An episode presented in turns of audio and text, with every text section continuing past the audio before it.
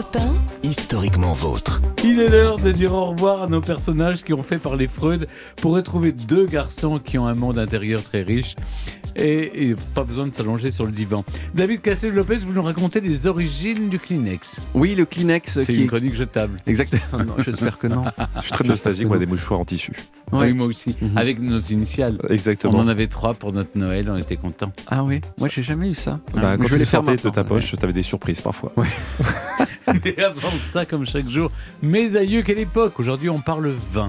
Avec vous, Olivier Pouls, on remonte au 18e pour découvrir un vignoble qui a bien changé, le vignoble francilien. Bah oui, mon cher Stéphane, avez-vous déjà dégusté un vin d'Île-de-France Alors peut-être celui du Clos Montmartre déjà Exactement, parce que j'ai été le, le- le- le, un peu le, parrain, voilà. des, des- des vendanges euh, à Montmartre. Bah oui, vous Jean-Luc déjà Non, jamais. Rien Bon, bah, on va essayer d'y remédier. Parce qu'aujourd'hui, si la production euh, des vignobles d'Île-de-France est assez anecdotique, mais il fut quand même un temps où boire euh, ces vins-là était monnaie courante dans la capitale. Il faut savoir qu'au XVIIIe siècle, la période la plus faste de ce vignoble, on ne comptait pas moins de 45 000 hectares de vignes plantées autour de Paris, ce qui en faisait la plus grande région viticole du pays. Par parenthèse, c'est plus grand que la Bourgogne actuelle. Ça en dit long quand même. Alors l'histoire de ce vignoble débute, comme beaucoup d'autres en France et même en Europe, avec l'arrivée des Romains, qui avaient cette manie fort sympathique d'ailleurs, hein, de planter de la vigne un peu partout où ils s'installaient. Lutèce, qui était le, le nom de Paris à l'époque, est même considéré au IVe siècle comme la capitale du vin, avec Bordeaux et Narbonne. À la fin de l'Empire romain, ben, ce sont euh, au Moyen Âge les moines qui reprennent l'exploitation de la vigne. Les abbayes et monastères, euh, comme ceux de Saint-Germain, Chelles, Lagny, Saint-Maur-des-Fossés, possédaient tous une vigne et produisaient du vin que l'on consommait à Paris et que l'on exportait aussi jusqu'en Hollande. Mais Paris s'agrandit et la demande se fait de plus en plus forte, j'imagine. Bah oui, le vignoble s'agrandit lui aussi. On identifie les meilleurs terroirs, le plus souvent sur des collines, un flanc de coteaux. Au Xe siècle, on trouve des vignes à Montmartre, Belleville, mais aussi Nanterre, ici les Moulineaux. Suresnes, Vanves ou Argenteuil, qui produit l'un des vins les plus réputés de l'époque.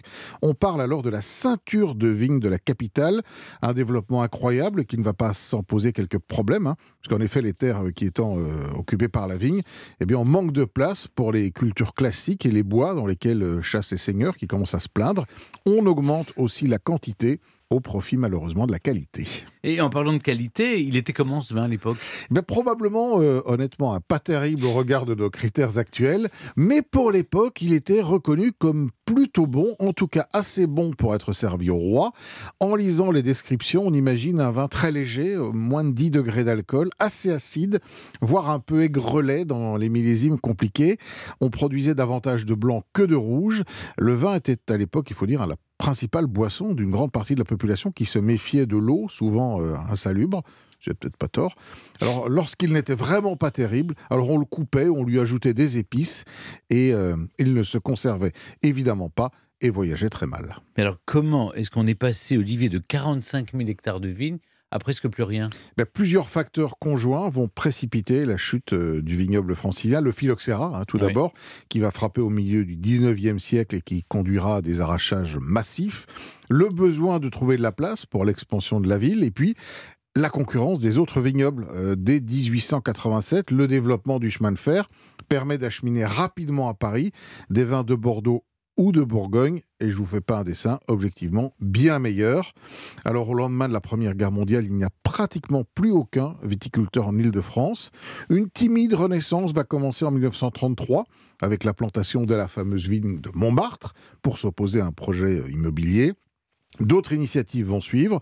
En 1965, un passionné replante de la vigne sur les pentes du mont Valérien, sur Rennes. Il y en a toujours un hectare.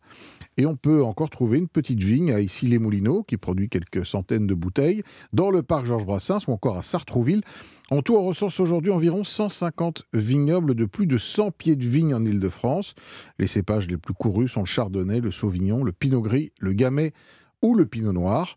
Et la plupart des projets sont associatifs et ont un but non lucratif. Eh ben, Merci beaucoup, Olivier. Et où est-ce qu'on peut acheter ces bouteilles? Alors, le Clos Montmartre, et les bouteilles sont vendues aux enchères, c'est une œuvre caritative. Et pour les autres, euh, je crois qu'il y a un vignoble euh, qui euh, commercialise, qui a le, le, droit de vendre. Sinon, c'est des bouteilles qu'on donne, euh, qu'on fournit amis, pour des oui, petites bien dégustations, etc. Mais il n'y a, Mm. pas de commercialisation. Et je sais qu'il y a un projet euh, aujourd'hui d'un certain nombre le- de, de le- vignobles, non, mais qui voudra obtenir une appellation, en tout Ah, cas une, serait dé- bien, une oui. délimitation. oui. Ouais. Bah, merci beaucoup, Olivier.